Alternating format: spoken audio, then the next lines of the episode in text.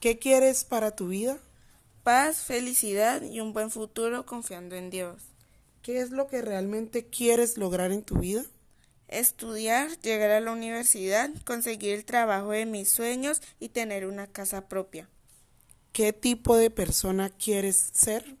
Una persona más inteligente e independiente. ¿Cómo te gustaría ser recordada?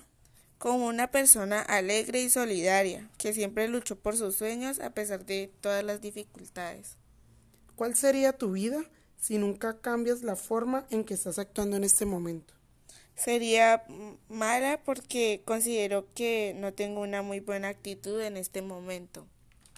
Cuenta una anécdota importante en tu vida que haya marcado para siempre. Cuando fui por primera vez para Yanaconas y la pasé muy bien.